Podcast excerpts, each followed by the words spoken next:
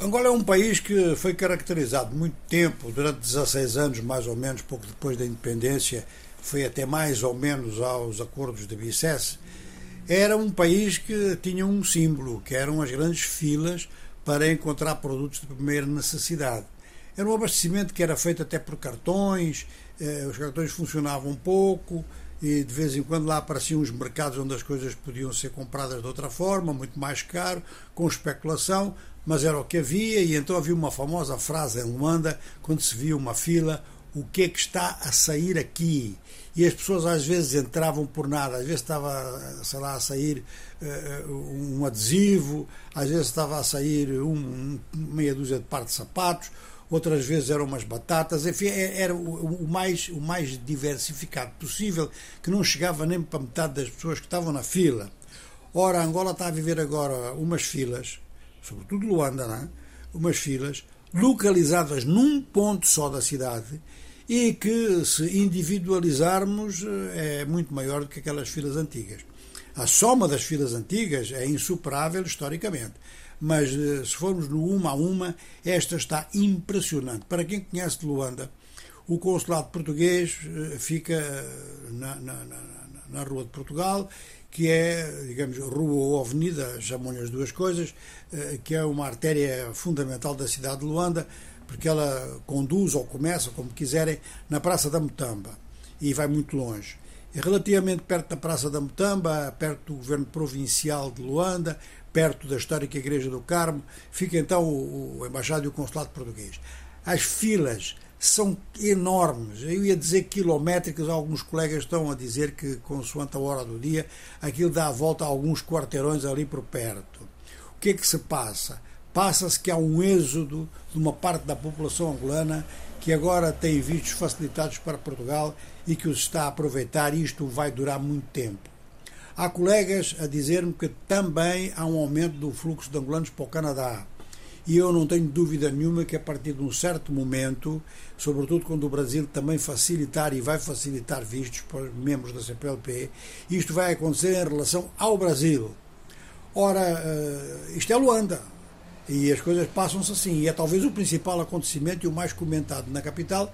E o governo está silencioso, não diz nada, sempre se lutou pela liberdade e pela facilidade de vistos para membros da classe média que tinham dificuldades para deslocar-se a Portugal.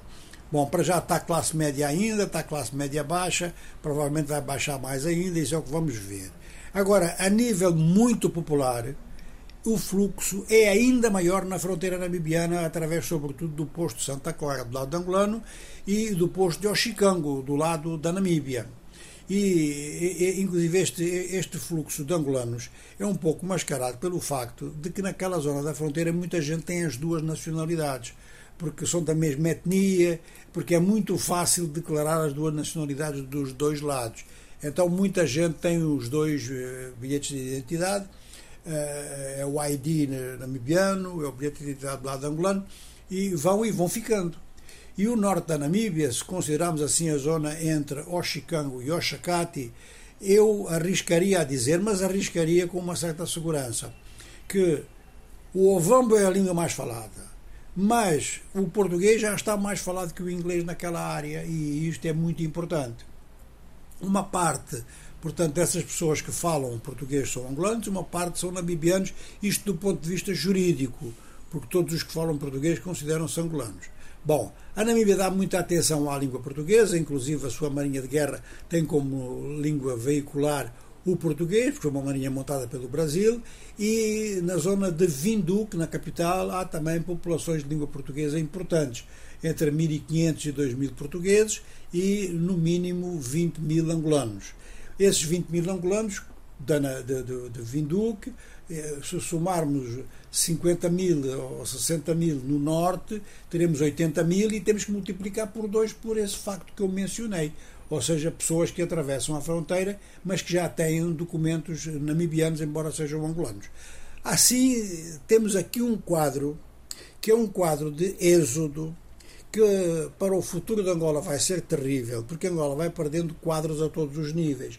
E no caso concreto da Namíbia, do, do sul de Angola, em direção à Namíbia, pode estar a perder pecuaristas, pode estar a perder agricultores experientes mesmo à, à pequena escala.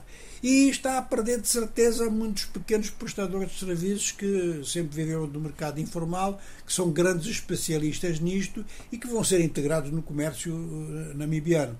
A Namíbia, com pouca população, não tem a mínima dúvida em aceitar esse, esse, esse fluxo.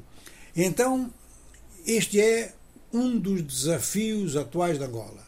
Não há nenhuma razão de caráter económico que tenha surgido de novo, há problemas económicos desde há muito tempo, mas de novo não surgiu para justificar este fluxo que está assim de repente. E o que acontece de repente em Angola, às vezes é para durar muito tempo.